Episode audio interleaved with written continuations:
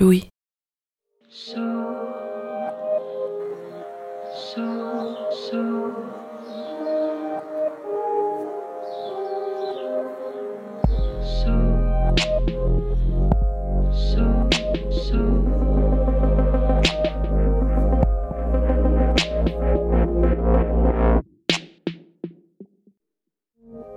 Il écrit que la lecture est au seuil de la vie spirituelle, qu'elle est pour nous l'incitatrice dont les clés magiques nous ouvrent au fond de nous-mêmes, la porte des demeures où nous n'aurions pas su pénétrer. Dans son tout petit livre, d'abord publié comme préface à un essai de Ruskin, Proust emploie tout le champ lexical de l'ouverture, de la libération, de la sortie, pour montrer à quel point la lecture n'est jamais qu'un commencement, un début, un élan.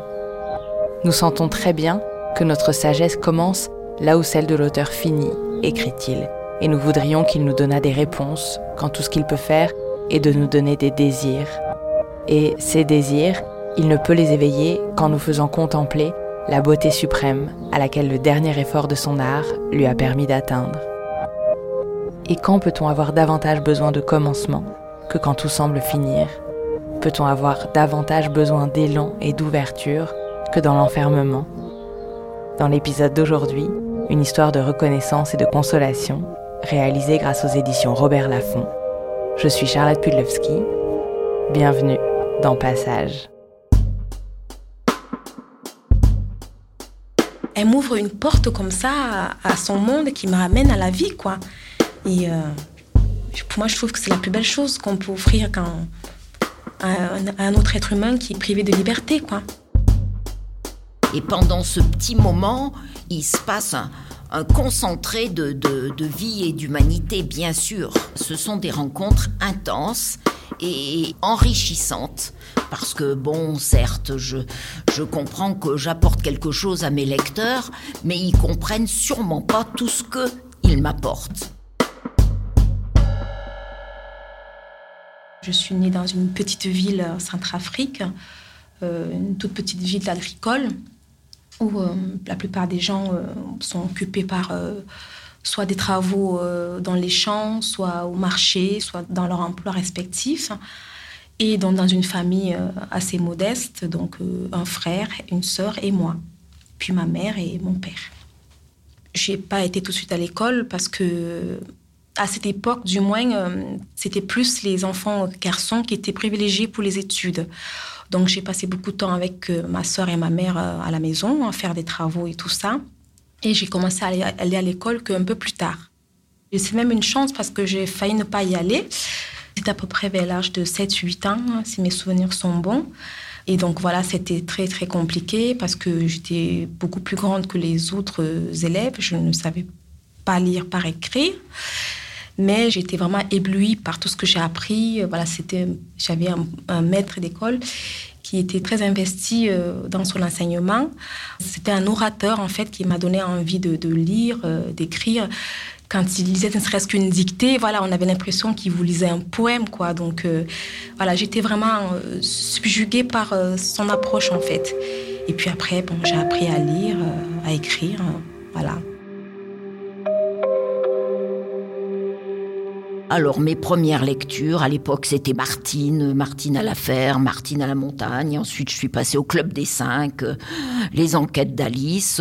Puis la suite, euh, voilà, j'ai toujours adhéré beaucoup euh, à la lecture.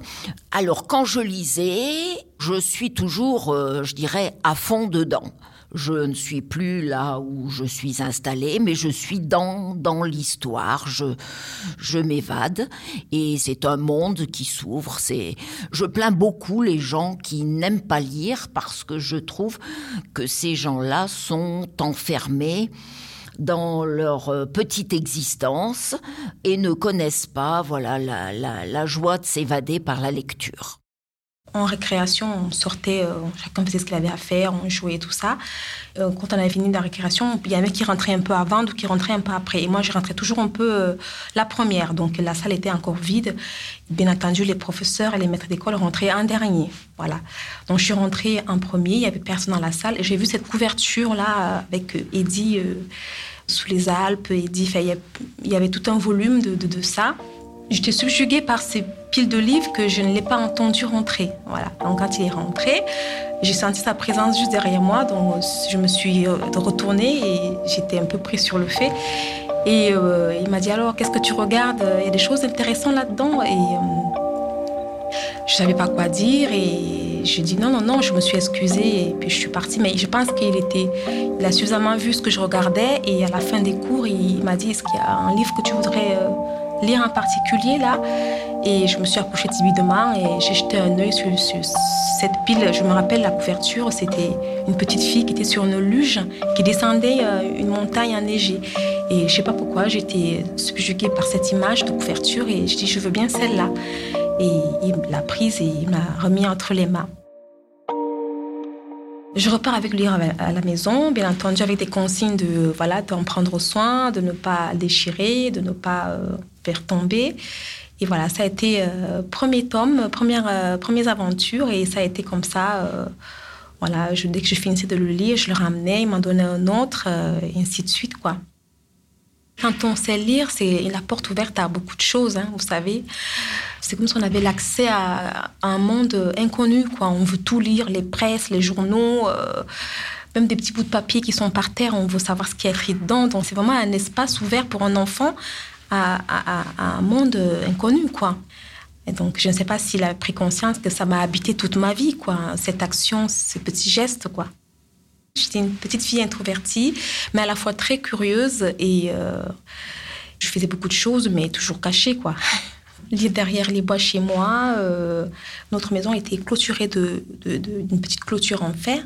Et on avait juste une porte qui donnait derrière et tout. Et on avait pile accès dans le bois. Bon, c'était pas tout de suite euh, une grande verture parce qu'il y avait des, des, manguiers, il y avait des palmiers et tout. On, à force d'y aller, il y avait un petit sentier qui s'était fait tout seul. Donc, et c'était, magnifique parce qu'il y avait des, des, bruits d'oiseaux, des bruits. Euh, voilà, mais c'était pas euh, un bois qui, qui, était sombre, c'était un bois à la fois un peu aéré et, aussi euh, secret. Donc on rentrait comme ça, et puis on avait ces arbres comme ça qui tendaient les bras, et on n'avait qu'à choisir l'arbre qu'on veut. Et c'était facile d'accès parce qu'il y avait des, espèces de grands trous dans les. Dans, enfin, dans celui que j'aimais le plus, il y avait des grands trous dont je mettais mes pieds, j'étais tout de suite au sommet en fait. Et là, j'avais tout de suite la vue sur le toit de, ma maison, en fait, parce qu'on était sur une forme de, de, pente comme ça, et en montant un peu dans le bois, on avait la vue sur le toit de la maison, scintillante, le toit euh, en tôle. C'était le seul endroit où je pouvais être seule. J'ai resté des heures et c'était mon sanctuaire, en fait. Alors, durant ma carrière professionnelle, j'ai vécu euh, des années de grande frustration parce que les horaires euh, d'un médecin de famille, euh, joint aux horaires d'une mère de famille, voilà, faisait qu'il m'arrivait euh, souvent de ne lire qu'un seul livre dans l'année, et c'était pour moi une grande frustration. Donc je m'étais promis de me venger le jour où je serais à la retraite. je m'achetais d'ailleurs les livres qui me tentaient et que j'ai accumulés, engrangés pour le jour où enfin je serai à la retraite au cas où je risquais de manquer de munitions. J'ai un stock euh, sérieux. Suite à un drame, une tragédie dans ma vie, je me retrouve euh, incarcérée. après 48 heures de garde à vue, euh, je suis incarcérée à la prison de, de Nîmes. Voilà. Donc il faut savoir que je n'ai jamais eu de, fait, de, de de lien de près ni de loin avec la justice avant cette tragédie. Donc j'arrive là, euh, je suis dans un état euh, dont je n'ai même pas le souvenir parce que je ne me rappelle pas de, des deux premières semaines. Bon, je me rappelle de ce que m'ont dit les infirmiers, de ce que m'ont dit euh, les, voisines de, cellules que j'ai eues juste après. J'étais dans un état cathartique, c'est-à-dire j'étais j'étais livide, quoi. J'étais, comme si j'étais pas là, en fait, absente de mon corps, en fait. Quelque temps après, ben, je, je, je, vais à l'infirmerie, je rencontre une infirmière, ou suis plus un médecin. Et euh, alors, c'était la première personne depuis, euh, depuis la garde à vue qui me parlait avec une, une humanité aussi, euh, qui, qui m'a rendu mon humanité à ce moment-là. Et puis après, elle m'a dit, écoutez, vous avez l'air très mal, je vais vous donner quelque chose pour vous soulager un peu. Alors, elle m'a donné un cachet, je l'ai mis sous la langue, ça a fondu et c'était le trou noir. Je pense que j'ai dû dormir deux ou trois jours et le troisième jour, j'ai été amenée dans un centre de soi-disant psychiatrie pour essayer de me remettre parce que je n'étais pas apte à ce moment-là à la détention. C'était plutôt un milieu médical, donc ça m'a aidé un peu à prendre conscience de ça. Et là où j'ai compris que j'étais dans une situation difficile, qu'il fallait vraiment que je, revienne à moi, afin de, voilà, de comprendre ce qui m'arrive, quoi.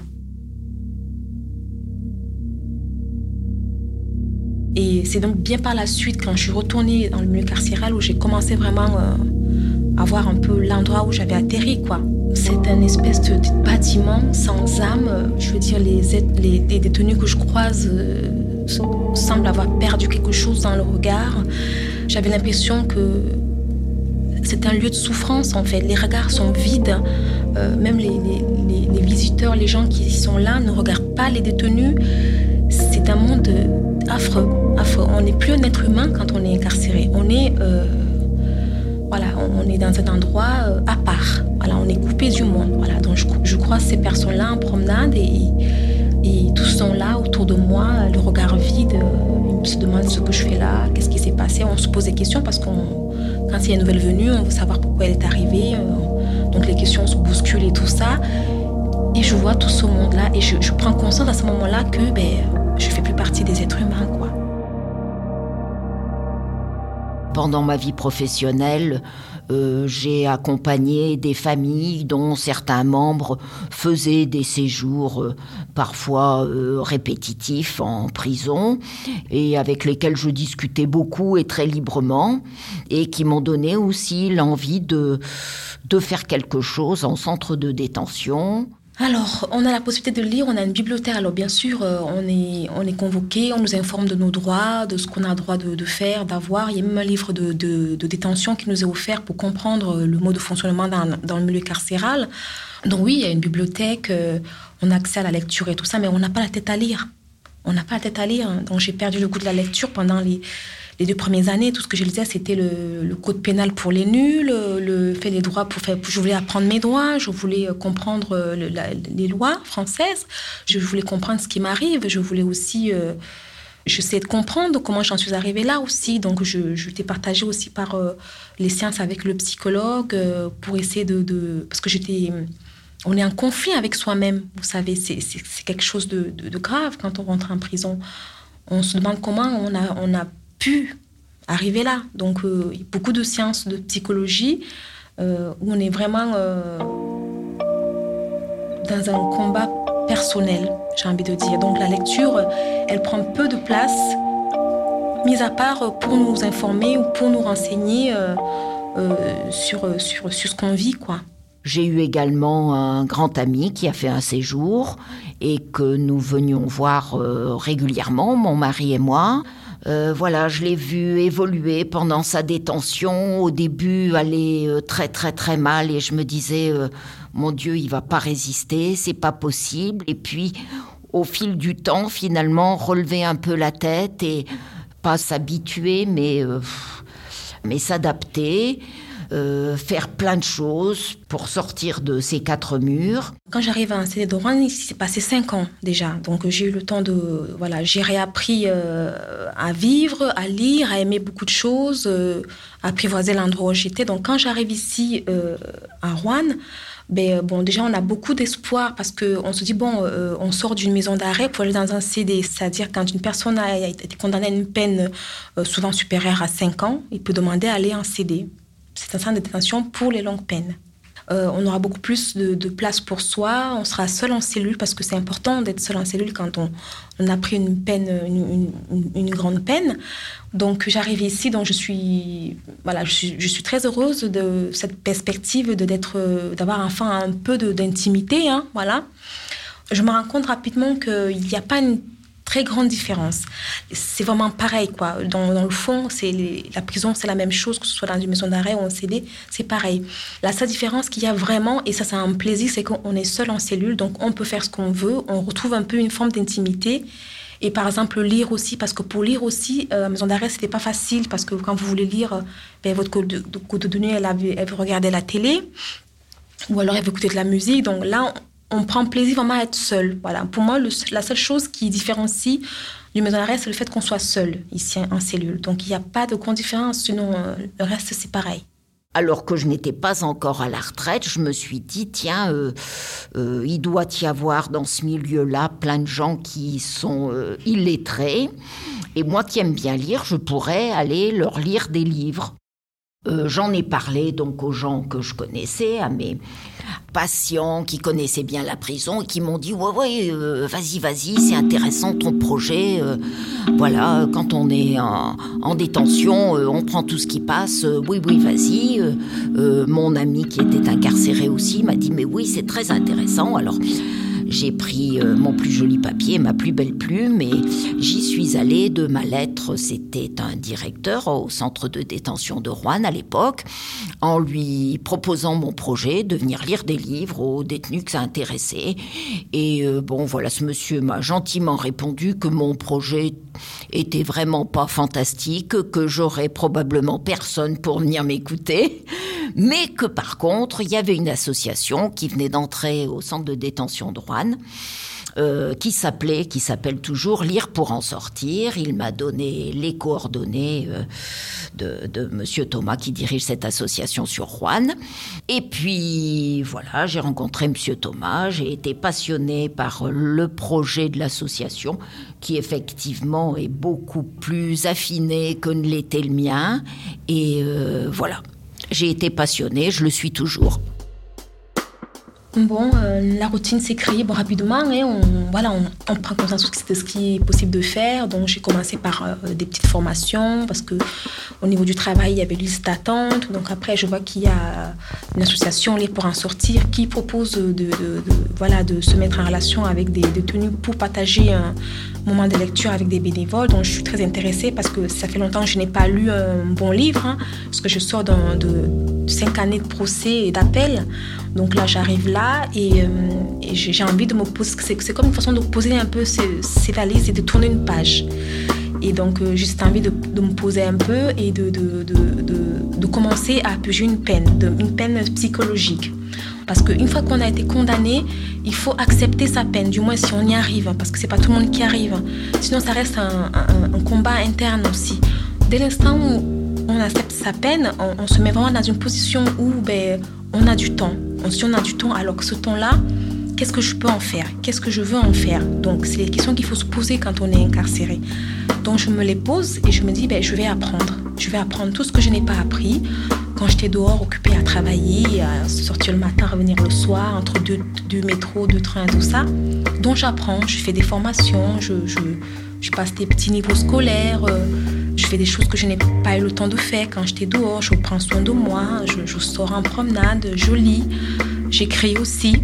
Euh, j'écris des vers, euh, j'écris aussi un, petit manuscrit. Donc voilà, j'occupe mon esprit avec toutes ces choses qui m'ont toujours plus tout autour de la lecture en fait. Donc, euh, et je me rends compte que ça, ça comble ma vie, ça comble ce temps que j'ai devant moi.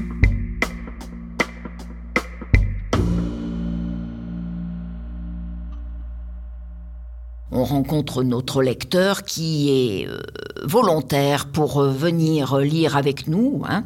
Voilà, donc on arrive avec notre catalogue, le, futur lecteur choisit son livre, on le commande euh, à Paris, voilà, qu'il nous en livre deux exemplaires, un pour le, le détenu qui gardera son livre et un pour le bénévole qu'il rendra. Euh, voilà, donc ça c'est le fonctionnement. Le détenu rendra par contre une fiche de lecture euh, très scolaire, remplie en bonne et due forme, qui repartira sur Paris. Donc Jean-Luc est venu m'expliquer le fonctionnement de, l'association et puis nous voilà partis, euh, lui et moi, un beau jour pour venir rencontrer le premier futur lecteur. J'ai souvenir de portes qui s'ouvraient qui se fermaient et d'un dédale. Il fallait partir à droite, partir à gauche, prendre la deuxième porte, euh, ensuite à gauche, la troisième. Là. Et je me suis dit, je n'ai aucun sens de l'orientation et je ne vais jamais arriver à, à m'orienter là-dedans. Si tant est que je trouve mon lecteur, euh, j'arriverai jamais à ressortir. C'est pas possible. J'avais pas peur des gens, j'avais pas peur de je ne sais quoi, j'avais peur de me perdre. Alors nous sommes arrivés dans un parloir avocat. Alors c'est une pièce euh, toute petite, comme euh, des grandes toilettes. Hein, voilà. Alors il y a une table au milieu et puis une chaise de chaque côté. Et puis il n'y a pas de fenêtre ou s'il y a une fenêtre, c'est de la chance, mais de toute façon elle ne s'ouvre pas. Et puis voilà, on rencontre la, la, personne, on se présente, on lui présente le fonctionnement, et puis on choisit. Alors non, on ne choisit pas, c'est le lecteur qui va choisir. Euh, je n'ai pas ou peu mon mot à dire, et si bien que d'une certaine façon le lecteur va m'obliger à lire ce qu'il a choisi. Tout ça m'a sorti euh, violemment de mon petit train-train d'auteurs euh, d'Amérique centrale, d'Agatha Christie, de j'ai lu les, livres choisis par mes lecteurs et j'ai découvert des perles à côté desquelles je serais passée si les ne m'avaient pas embarqué là-dedans.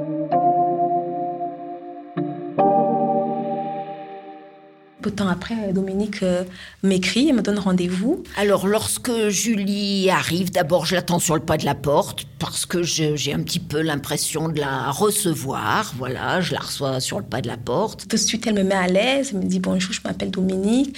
Elle se présente et tout. Julie euh, euh, m'époustoufle parce qu'elle arrive avec un sourire rayonnant.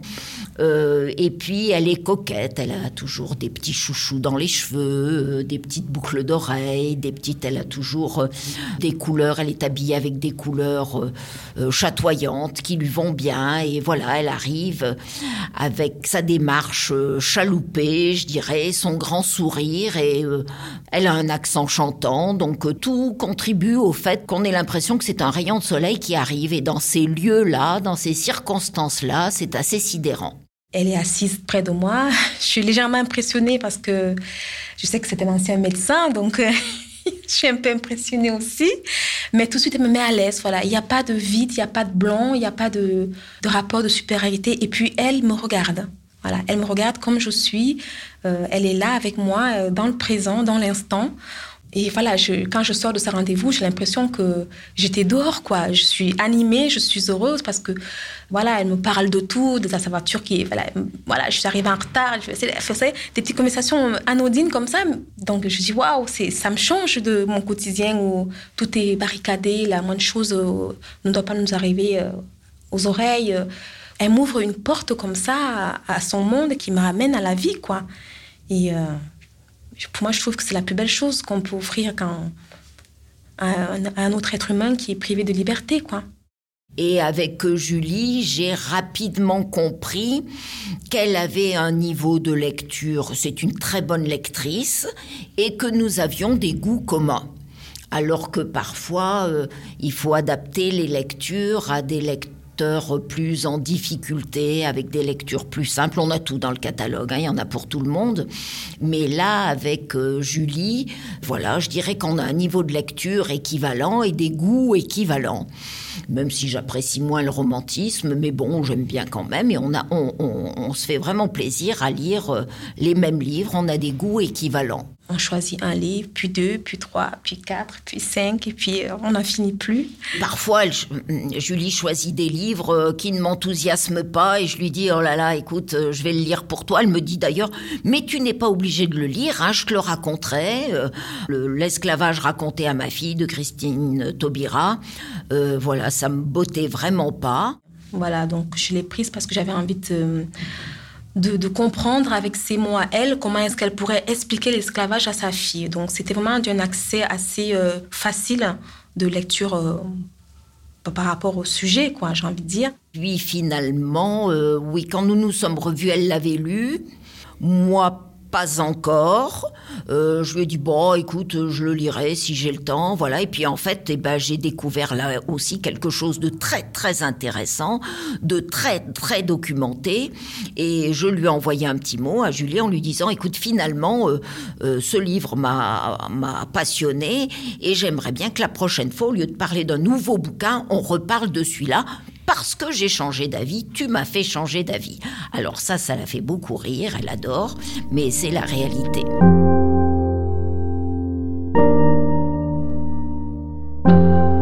Voilà, donc on a partagé ça ensemble. Et voilà, très bien expliqué. Voilà, donc déjà c'est une femme que j'admire ses combats, donc voilà c'est personnel pour moi. Et donc, oui, donc j'ai beaucoup aimé euh, avec cette simplicité, même si c'était un peu politisé la manière qu'elle parlait, mais voilà, c'était vraiment facile d'accès euh, pour le commun de, voilà, une personne qui connaît pas l'esclavage. Voilà, c'était vraiment bien écrit.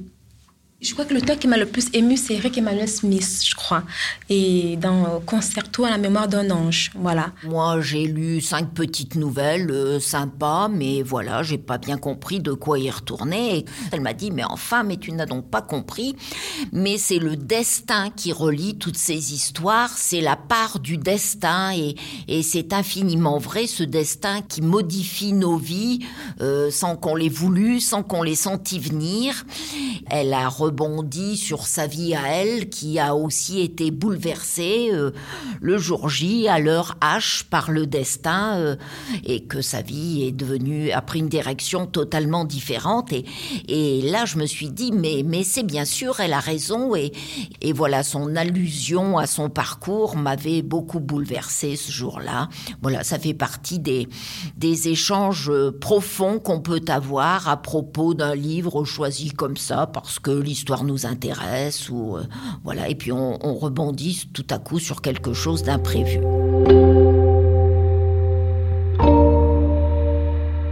Euh, les gens qui sont ici en centre de détention ont une vie, euh, pour le moins qu'on puisse dire, très particulière, très, très différente de la mienne.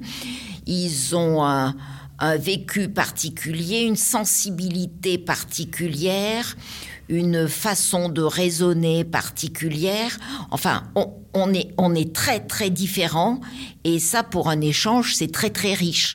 Euh, je, suis heureuse quand je vais au parloir pour la rencontrer. J'attends ses visites, j'aime ce que je partage avec elle. Je, j'ai appris à, à m'aimer parce que je, vois quelqu'un, mon prochain, qui me voit comme je suis parce que quand on est un détenu, on est un détenu. Voilà.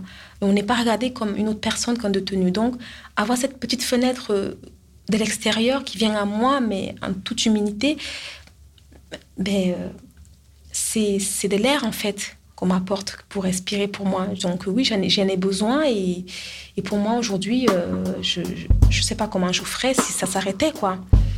J'ai besoin de ce, cette petite fenêtre-là pour, pour sortir la tête et respirer, quoi avant d'être un, jour dehors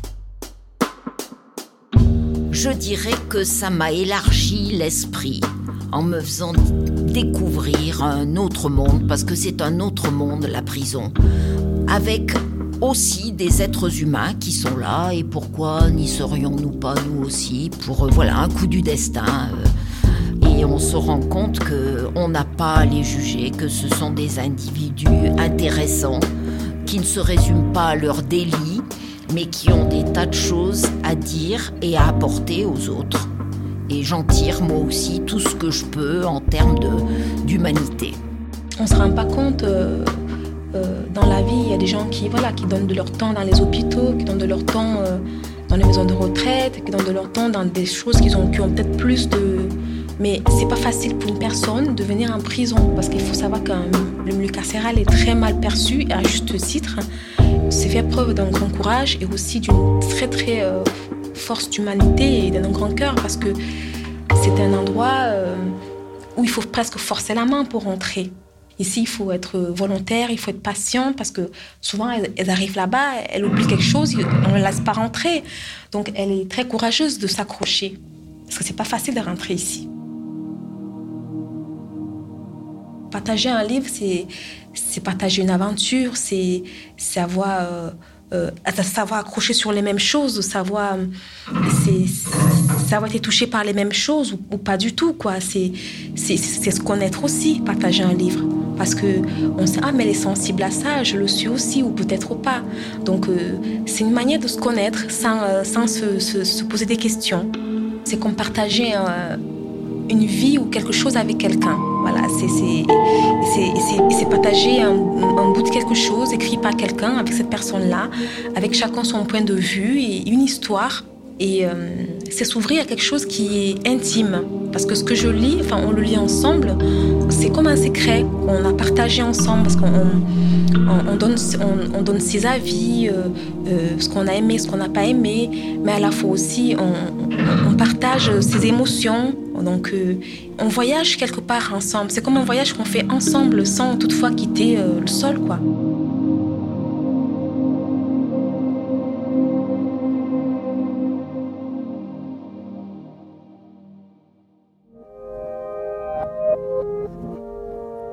Si vous avez été touché par l'histoire de Julie, vous pouvez prolonger votre écoute en découvrant le livre Histoire de femmes, publié le 3 mars 2022 aux éditions Robert Laffont dans la collection Bête Noire, Les Ondes.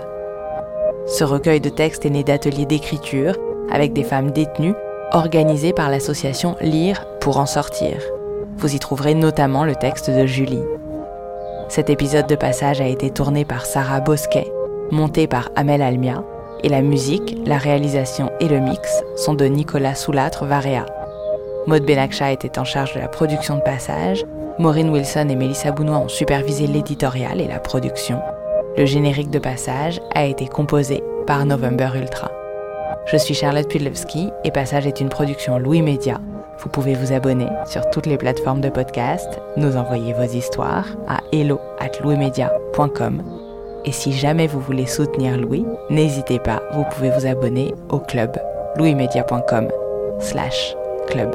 À très vite.